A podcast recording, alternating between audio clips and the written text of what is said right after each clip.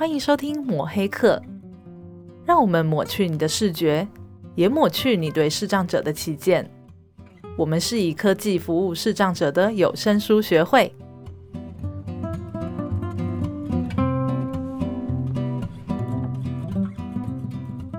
今天的内容，我们将会跟大家聊到一些视障服务层面的话题。听众呢，也可以透过跟玉林的对话之中呢，知道很多视障个案的故事。嗯，maybe 可以让我们大家比较深入了解社工啊，到底在视障服务会面对什么样的挑战呢？嗯，上个礼拜呢，其实我们已经开始聊到了视力退化后人格丧失的五个面向。那这周呢，我们就听听玉玲在第一线服务的时候都会遇到什么样的事情跟故事吧。嗯，我们来听听喽。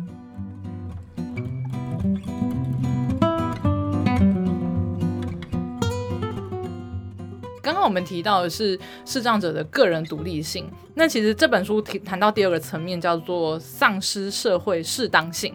那前面在谈论个人，其实后面就在谈论这整个社会，因为呃，不只是就是跟人跟人相处，当然是双方。那视障者他们本身已经面临到他们的课题，但是另外一个层面是旁人怎么看他。嗯，因为我觉得这一本呃这一这一节里面，我印象最深刻的就是说，很多人其实。他们呃之后呢，就是不会再称呼假假设呃，他是一个律师，嗯，他视障之后，他就叫做盲人律师。你会把盲人放在前面，对，但他其实就是个律师，对，好像特别要强调。对，那其实在，在呃，在很多后天视障者来说呢，他们会觉得说，这个是这个是他没有办法掌握的这一块，嗯、好像别人就是一直不停的不停的同情他，所以他就会他的他就会觉得他好像没有办法。他好像不再是一个人，他就是一个盲人，maybe 就是一个就是一个视障者，就是一个物品，然后他没有办法再投入这个社会。就像我们会怀疑他到底能不能自己行走，纵使他可以，嗯、我们会怀疑他到底。很多人就说：“哎，你的呃，前面我们聊过，你你视障，你看不到，你要怎么吃饭？”嗯、但他其实这件事情都可以自己做的，都是旁人的同情，结果就把他孤立了。没错。那玉玲可以帮我们跟我们分享一下我们这样的故事吗？对，我想就是同理不等于同情。所以就是有时候，当然是社会大众的一个观点，往往也会造成视障者的一个心理压力跟负担。哦，我从像很多专业人员的一个角度，其实连就连医生，他可能都会呃来告诉视障者的眼睛的一个状况是越来越差，但他不是对着视障者本人说，他可能是对着他家人说。说、哦、对，视障者就住在这里，可是他可能对他这样说啊，这个他眼睛可能越来越差哈，可能到时候要怎么做怎么做啊？我想，可是视障者就会一直想说，为什么没有对我说？这好像对小朋友那种做法，对，就是你听不懂啊，你你你没有把他当做是一个完全独立的人，嗯，对，你让他觉得说，哎，我好像被孤立在旁边，这种感觉好差哦。对，然后有时候大家一起出去，其实家人也会，因为家人其实是关心跟特别的照顾。可是往往会带给饲养者一种莫名的压力，例如说他们一起出去外面，大家吃饭，他说你坐着就好了，我们一我们其他人去帮你拿，他失去了自己去选择东西的一个机会。对，好，他可以去的，只是说他也许看不到，但是他可以参与的。可是我们往往说，啊，你就坐在这里就好了，好，你就不用动，这样子我们帮你拿，你就不用担心很很危险。也许饲养者其实他不是担心这种危险，他后来会想象的是。啊，我想这样子才不会造成别人的麻烦跟负担，嗯，哦，所以我干脆不要去好了。可是其实他心里面是会有点觉得很沮丧的，嗯，因为以前过过去对家人来说，大家一面聊天一面去拿东西，自助吧的那个东西，对对对，好像是很正常的事情。可是现在为什么只有他一个人坐在那里等大家回来？嗯嗯，对，然后大家拿了什么，他还是要假装哎还不错，很棒，都是拿到我喜欢的，嗯，哦，所以就是那种。就是你失去了自己选择的一个机会，也是一种，就是我觉得是蛮可怕的事情，因为你逐渐丧失了跟大家互动，还有一种一种参与的一个过程。没错，哦、对，没错，这个这个也让我想到，哎，我们之前我们学会办了一些活动，哦，像我们之前有去象山，啊，哎，象山的过程就是我们志工伙伴陪着我们的视障伙伴一起走路。其实走路的过程呢，我们那时候就一直鼓励我们的市呃我们的志工伙伴要不断的跟我们的的这些市长的朋友要跟他说，哎，旁边有什么有什么有什么，因为讲的过程是可以让你让我们市长朋友更理解他跟哎对那种参与感。哎，您刚刚讲到那个做那个就吃 buffet 啊。哦，那个好有画面。哎，也是啊，在吃 buffet 哦，像我我们之前我们不是有一次也到那个溪头去开会，是，哎，那时候我就跟着我们的呃我们学会视障的工作伙伴，我们就一起，我们是两个人一起去，一起去选菜。那我就开始跟他讲，哦，这个是什么？这是炒牛肉啊，这个牛肉呢有什么什么配料，什么配料？嗯啊，哎，每一盘菜都跟他讲讲。哦，我真的觉得他的记性真是超好，超棒。他不是每一每一盘讲完，我是这样全部都讲完之后呢，然后他开始啊，好，那我们现在来吃什么？吃什么？吃什么？我就说哇，你记性怎么那么棒啊，真是有够厉害。没错，就是一种参与的过程。对啊，对，那我我们其实从参与哈。其实也可以再连接到另外一个问题，因为我参与嘛，参与的过程其实我们通常也会因为参与的关系，我们也必须要注意到一些我们个人的隐私，对不对？嗯，好，那在这一节他们也谈到了，哎，这个有关个人隐私的丧失，这个其实我们在之前的章节也有有聊过。哦，隐私的部分确实，因为我们之前是聊过说，呃。有些视障者，他可能他的信件就被看了。对对对，他 他可能会觉得说，因为他没有办法阅读嘛，那可能有人就会来帮他看，但他会觉得他的私密，或者是他上厕所，嗯，然后有些不会引导的人，就是跟着他进厕所。对对对，对啊，那就是在这个隐私的这个层面，其实他也一定是一个很大的议题。就是、不过我我我发觉他这个章节，他在这一段，因为可能是前面有提过了，是，所以他在这一段其实他是比较 focus 在另外一面。嗯，他是说，哎，因为视障者他，因为你知道他拿着白手杖嘛，这是本来就是本来就是要让人家注意的哈。可是因为他经常被人家注意，所以他其实自己不太容易当成一个我们叫做这个路人甲。嗯，好，不太容易，因为有的人的个性就是我我不喜欢稀稀疏疏、稀稀疏疏在旁边看这样，对，我不喜欢引人注目，对他就会变成他好像一直被人家看着。对，所以我我我光讲了白手杖哈。呃，之前我刚好有机会到其他县市去这个参与一些视障服务的时候，我就有碰过有一些个案，他们一直都不愿意拿白手杖。哦，对对，对，哎，那结果出去出门的时候呢，我刚开始因为我们做视障服务嘛，我还以为说他还有点视力，嗯，就发觉在走的过程不是，哎，他就是有，就是真的是跌跌撞撞啊，而后来在这个旁敲侧击之后才理解，哦，原来因为他不希望。大家大家因为看到他拿白手杖之后，就知道他是视障者。哦，这样子的情况呢，其实不知道，呃，玉林，你你们在面对像这样子的的视障朋友的时候，你们是怎么样来鼓励他们，或者也也是不是有一些什么故事可以跟我们分享？因为从单单从那个拿白手杖这件事情啊，哦，就是其实在城乡就是一个很大的差距。嗯，其实，在城市的就是像台北都会区啊。哦，就是视障者还算是比较愿意拿手杖啊，好的一个环境。嗯，那在乡下，其实视障者拿手杖确实是一种障碍，因为左邻右舍都认识。嗯嗯，就是他会觉得成为左邻右舍交交谈的重点。嗯，嗯，会成为被人家说三道四的一个话题。对，那嗯、呃，我个人是觉得，第一个拿手杖这件事情，我常常跟视障者讨论，就是拿不拿手杖，我觉得是在第一是真的是个人的一个选择。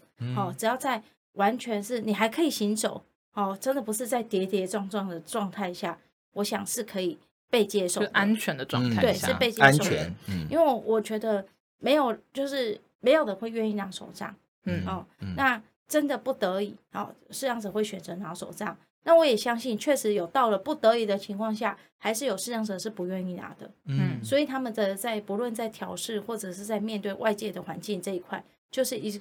一个很大的困难，嗯，那尤其是他过去的一个成功经验，就是他可能过去是一个呃非常高射精的一个对，呃、嗯，非常有成就感的人，是，所以他可能在拿手上这件事情对他格外的困难，是哦。那我也会先讨论说，那如果你接受得到这件事情，你要怎么，就是我们就可以先试试看如何外出。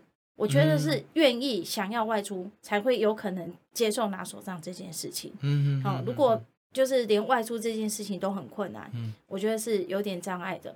那因为我们有视障者非常喜欢外出，但他非常不愿意拿手杖，但他视野是非常非常狭窄。嗯。那视野狭窄，虽然视力值还不错，但他很有很多高低落差危险跟旁周边的一个就是看不见的困难。是。哦，那他。要给人家人导，他也害怕被人导的时候看得太清楚，他就是视障者的引导方式，所以他就是喜欢跟人家勾着手走路。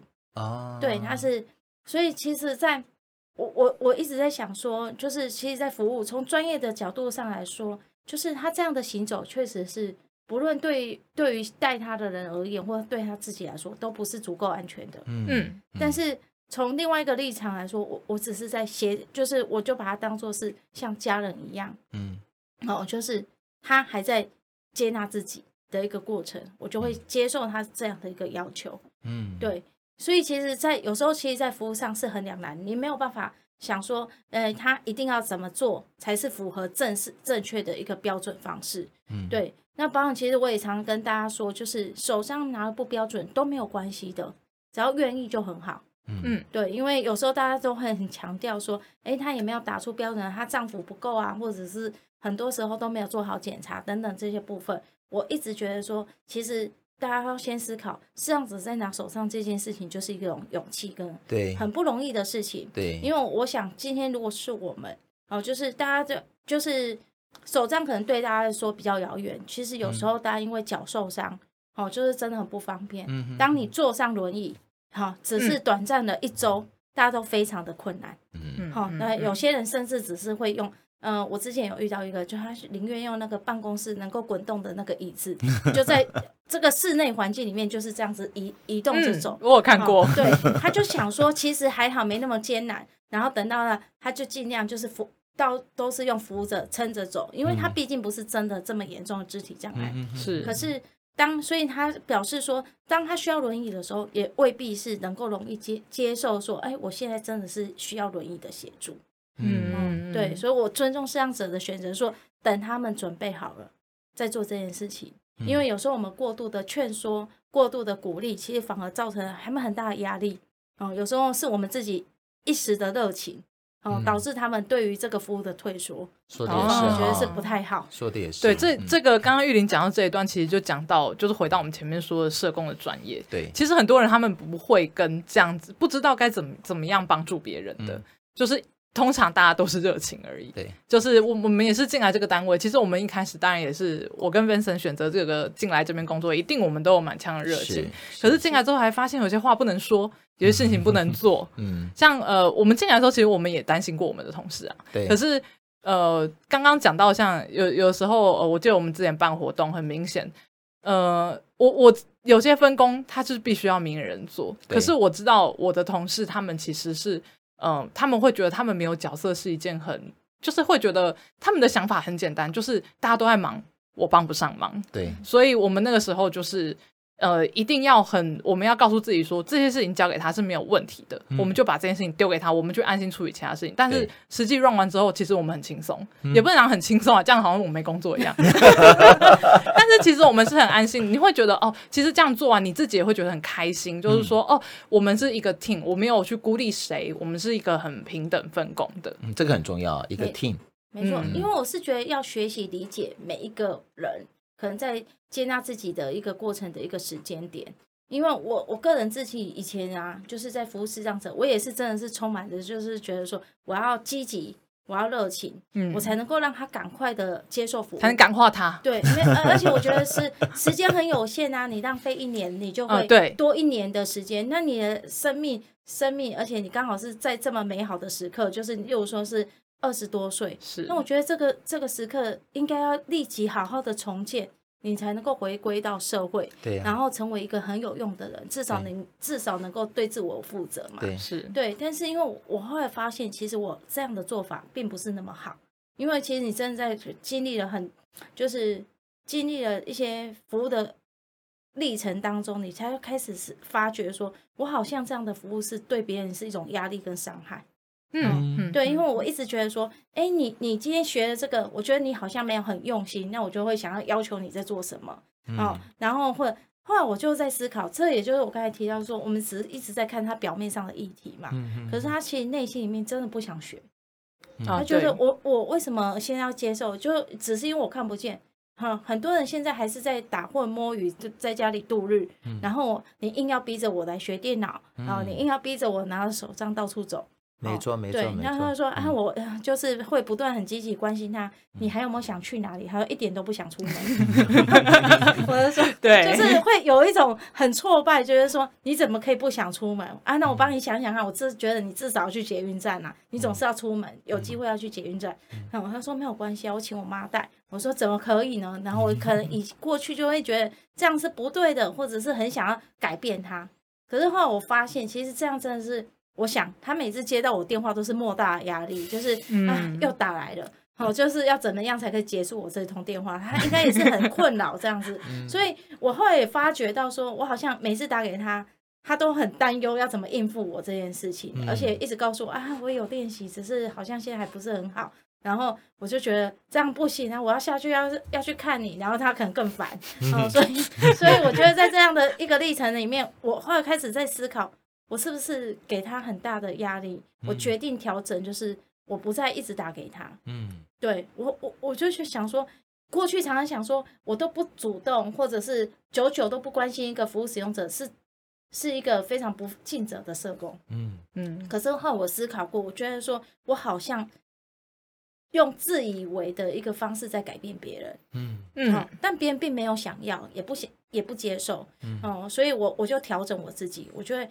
我久久关心他一次，我知道他还好就好了。嗯，对。后来我改成就是想到才打给他。嗯，但我觉得还好，是我记性还不错，要不然怕他 永远忘记了。对，因为我觉得服务还是要一直有持续的。对，就是我虽然是决定要放手，但不是真的放弃他。嗯，哦，我的概念是说，我放手是指我不要再这么密集的高度关怀他，让他受到这么大的惊。就就是压力跟压力在，嗯、所以我后来就调整我自己，然后就是大概三五个月，我想到就问他，哦，那哎，你们最近怎么样啊？好、哦，有没有？那现在有没有去参参与一些什么活动啊或课程？嗯、哦，那如果他说他有参与一些他个人的一些活动，或者跟朋友出去聚个餐，我都觉得这是很棒的事情，对，对对就不会再想像以前一样，就是觉得说我哎，你怎么还没有去用手上行外出行走呢？嗯，哦，对。那这，我觉得在这样的历程以后，我觉得服务使用者他自己也会去思考跟改变，嗯，因为他会觉得在没有人压迫他的情况下，他会 慢慢想到他到底想要的是什么。对，嗯，对他有一天他可能过两年后，真的蛮久的，还就是两年多以后，他打了个电话给我，哎，就说，哎，玉玲，我想要参。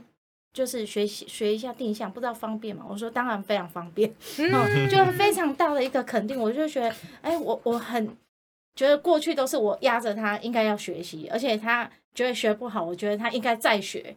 但是我我会很困扰，因为服务资源我没有办法一直重复提供给他，对对对。所以所谓的再学，就是我不断的会去询问他有没有练习。嗯，对。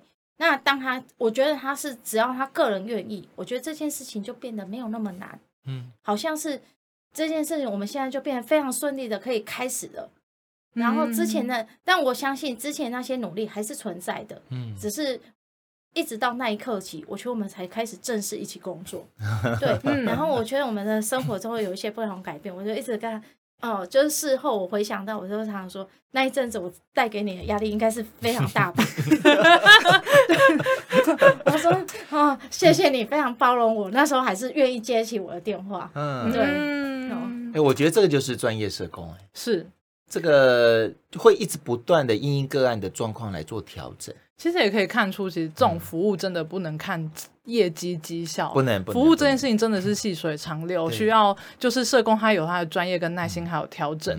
所以我们有些人会很心急啦，其实很。大部分人都很心急，就好像我们在可能在外面的外面的社会看久了，我们就会觉得，就好像捐款好了，你就会觉得我今天捐的这个款项，我就马上可以帮助到一个视障者做什么事情。但其实对我们的服务层面来说，我们都是要慢慢来，慢慢来，慢慢来。毕竟是人呐、啊，对，没错。因为刚才讲那个服务的视障者，我们就持续他服务他五年才打他这一通电话给我，对，他就是从一百年到一零五年，他才打。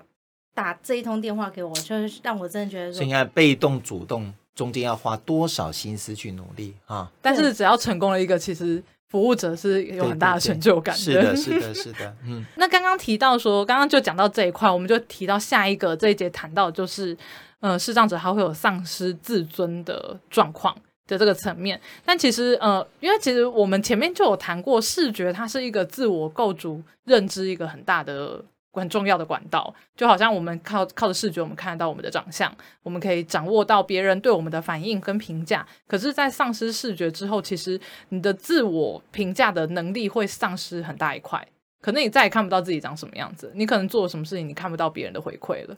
所以，他呃，因为很多人其实都会用各种的感官去对自己有一个认知嘛，例如说，今天我我化了一个妆，我穿的很好看的衣服。那我就会告诉自己说，嗯，今天的我很漂亮，我可能就会走在路上比较有自信。可是，在丧失视力的时候，我就没有这个能力了。或者是说，呃，我今天讲出了一个话，平常别人点点头就好了。可是今天我看不到了，我讲话别人反应我看不到，我也不知道他是真心称赞我，还是他其实只是哦，他其实呃就没有在看我，拍拍手就说啊、哦、好，很好就结束这样子。所以呃，很多人他可能原本是很很有自信的，可是他失去视力之后，他就没有自信了。或者是说，就是他本来没有自信了，他就更没有自信；或者是他原本没有自信，他因为失去视力，他突然变得非常的自大。这种人格失调的状况是非常、是非常、非常有可能会发生在视障者身上，因为他其实他原本他可以从各个感官去平衡自己对自己的印象跟价值观，可是之后他丧失视力就没有了，那他可能就会有一个人格人格会有一个很大的改变。那呃，我我想听听看玉玲这边有没有碰过这种。就是前后差很多的个案，那服务上会有什么要注意的事情？对，其实多数是这样子，在他还没有变成视障之前，我是不太认识他的。嗯嗯，对，但是我我可以从家人的反应跟态度上里面，你就会开始认识这个视障者他的个性跟性格的一个改变跟差异。那会有这样的一个那么大的一个改变跟差异，就是对于自我的概念开始否定。嗯，嗯因为呃，就是包含像视障者很多事情他。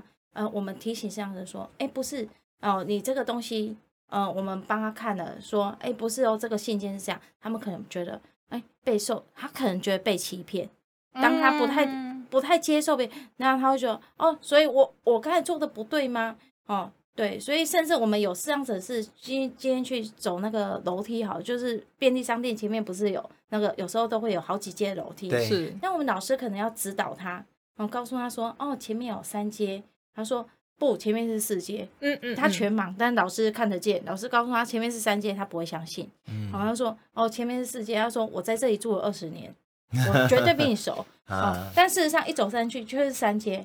好，等等这部分。好，因因为其实他会用过去的一些印象。那过去其实我也是告诉这样子，因为你过去看见的时候，你不会真的细数。对啊，你不会真的很仔细的去数它。你知道有楼梯，但是你也不会知道有几个。我先讲说，像我很多同事有告诉我说，哎，有的第二三阶就其实是四阶，因为他有时候最后一格他没有去数它，好、嗯，然后我就说，好，不是因为他们讲不对，我觉得有时候真的是因为看得见的时候是大概是瞄这一眼就这样看着就过去，对，好，并不会那么仔细。那在尤其是有有时候我觉得是在看不见之后，我觉得家庭关系是一个很大的改变，因为你角色不同。嗯，对，哦，有时候你觉得过去你可能是被，嗯，就是觉得很被敬重啊，哦，家里一家之主啊，你说什么算什么，但你现在要说什么都还需要别人再来帮忙你，是哦，所以你会觉得说，哎，大家都不听你的话，哦，对，然后有时候会有这种错觉，就是哎，大家怎么都不听你的话，可是问题是，他没有考虑到一个，哎，大家的时间是没有办法。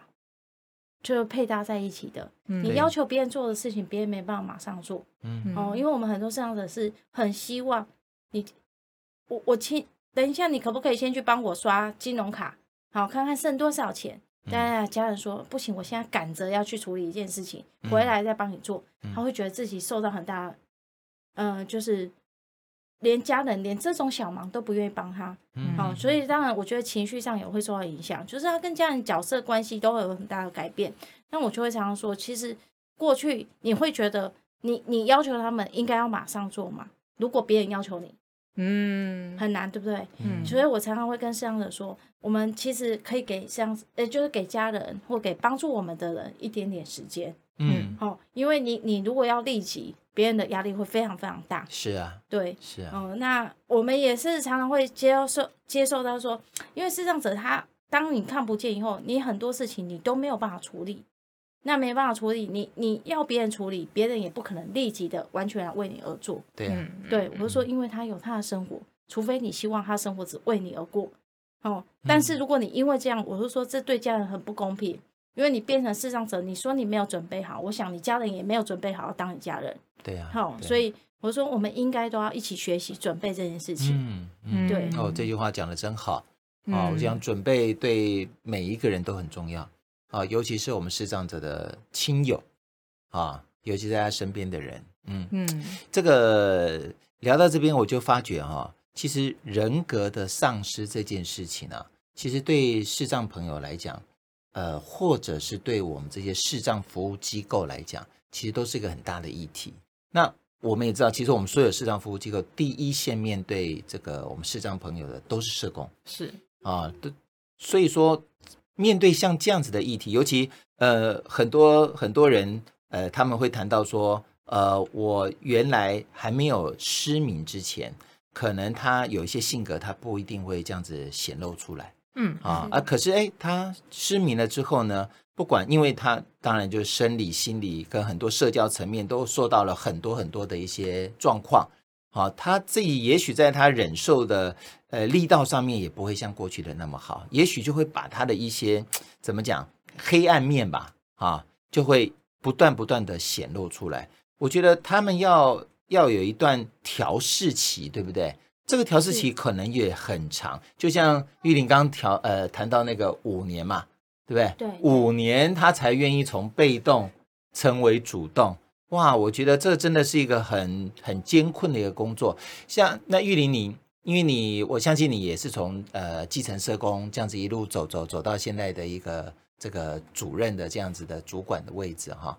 哎，你有没有什么样子的心情？觉得说在市上单位服务啊，啊，面对像这样子的状况，呃，有没有给我们其他的社工伙伴一些鼓励跟打气的话呢？其实我我一直觉得说，因为每个人真的就是不一样，那他需要时间。一个我觉得就是等待跟理解。嗯嗯，那我也会适度的去跟视障者来讨论，就是他其实难免，我觉得人都面对很多的挫折。我是会告诉他们说，嗯，你希望。用多少的时间来度过你这么嗯、呃、黑暗或者是这么这么悲伤的一个过程、啊？嗯，对我说视力不好，我相信给你大很大的一个打击。对，那你需要多少时间？嗯，嗯，我说我过去常常也面临到很多的挫折，是好小挫折，我也许一天嘛睡完觉隔天就好了。嗯，哦，但是我们也难免会遇到一些很大的挫折。对，我需要的时间可能更长更久，但我会给自己一个底线。我说你要不要帮自己定一个底线？嗯，哦，你可以很伤心，你可以很难过，但你应该要给自己站起来的时间。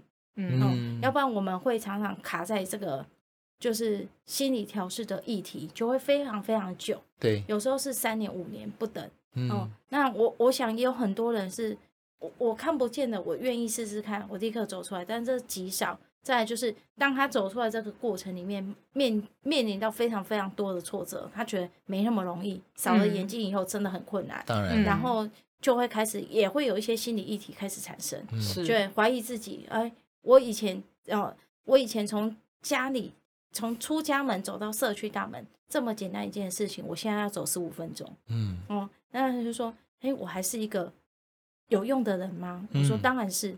好，你走出来就是了。对。哦对，我说，你知道你走出来那一刻，你已经是了，超多人走不出来的。对，嗯，对，对，我说是是你怎么看？对，是是你怎么看自己而已。对，那只是我觉得在这样的一个历程里面，是我们如何去看待视障者，看见他们的价值，而不是看见他们不行的地方。对。对，因为常常这样子真的是表现出来，很多时候是很软弱的，嗯，哦，或者是有时候甚至是多疑的，或比较尖锐的，嗯，哦，我我今天可能请这样子把身心障证明拿出来做确认的时候，他可能说，所以你怀疑我是视觉障碍吗？我说不，我是很想了解你，更认识你。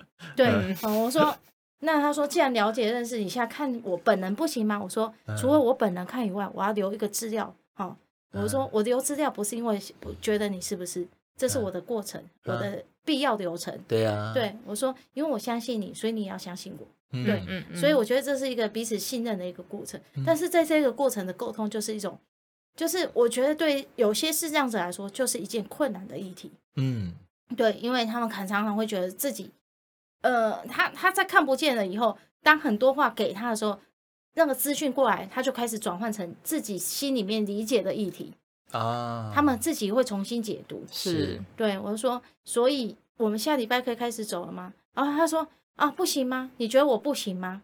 对，嗯、我说我就是觉得行才问你。嗯、对，我就说玉玲的应对真的是我，我，我的角度是跟他就是 我要调调调整一下，因为常常会觉得会难难免会一直不是受到视障者的一个质疑。嗯，嗯，对他们因为看不见以后，我觉得大家对于很多时候是因为自己没有信心了，是他会觉得很多人都开始说你不行，你没有能力，所以当我们在。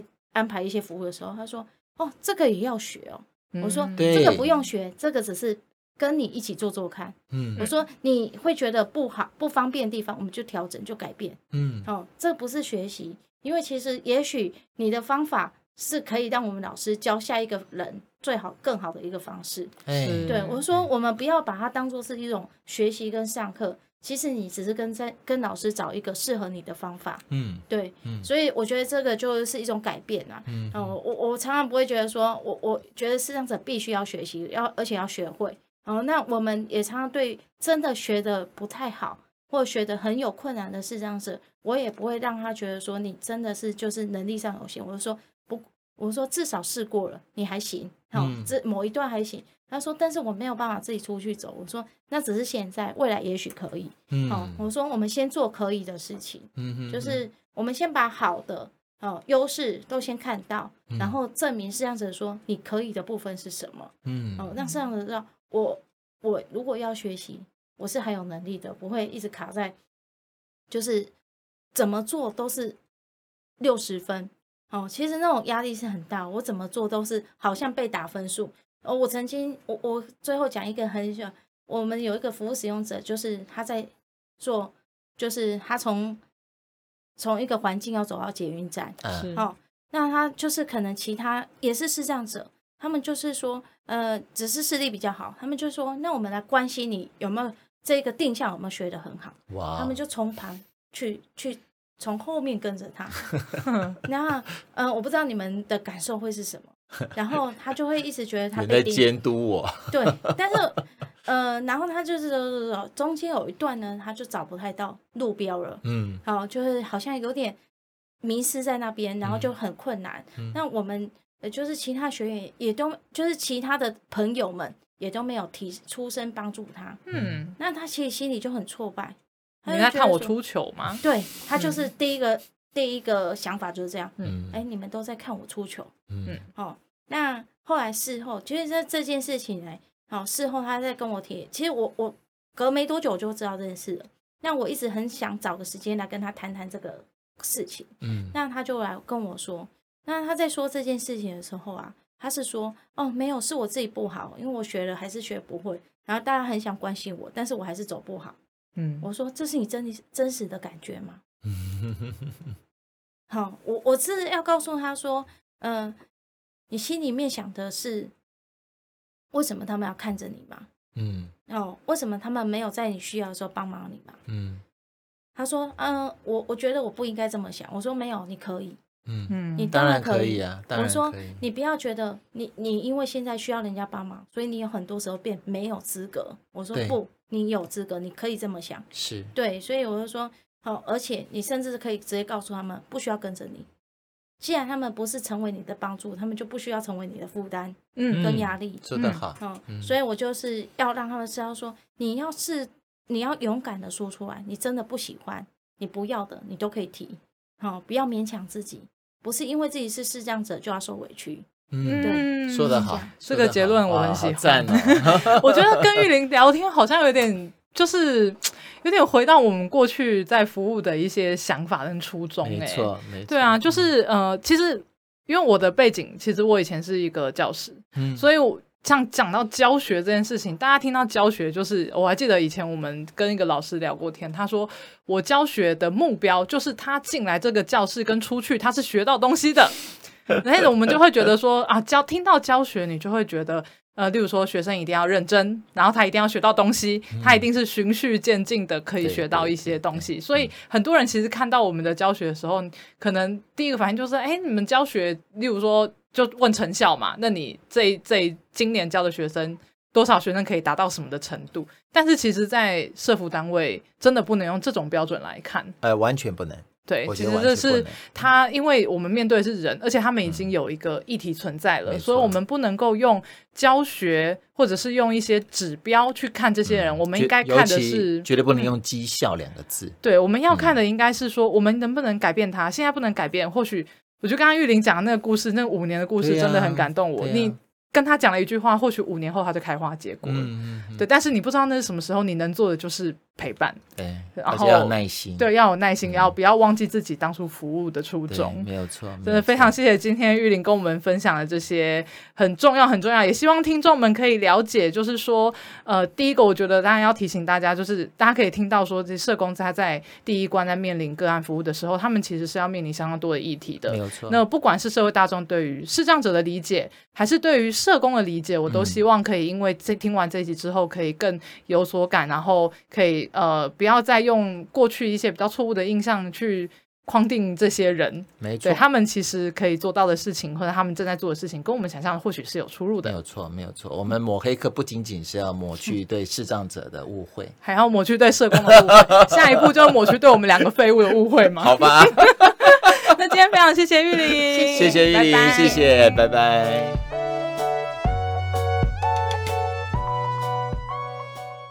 今天啊，我们听到的每一则故事都可以看到社工的重要性。嗯，在面对每个个案的时候啊，其实不是只看他在生活中立即的需求，更重要的是要了解每个个案他的心理状态。嗯、而且玉玲有提到哦，要在对的时机点提供对的资源，这个其实是非常非常需要时间跟精力的工作。哎，嗯，真的，我印象好深哦，就是他在里面聊到有一个服务的个案，他提了五年哦，中间隔了五年哦。他才提出需要服务的这样子的一个故事哦，我其实不是佩服那个个案，我是真的很佩服那个社工，真的，因为我觉得他没有用那种有老师有没有啊？